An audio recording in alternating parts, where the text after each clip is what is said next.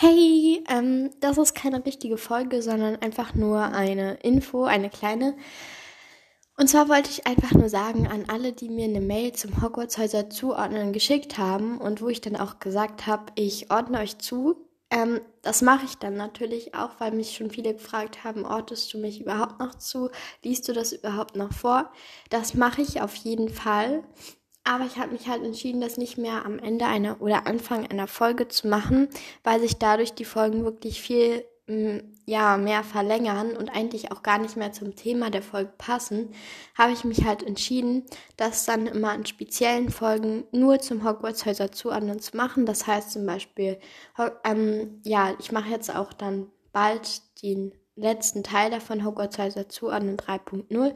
Danach werde ich halt zum Hogwarts-Häuser zuordnen auch keine Mails mehr vorlesen. Also ich werde sie immer noch beantworten, welches Haus sie für mich wert, weil ich das sonst ziemlich gemein fände.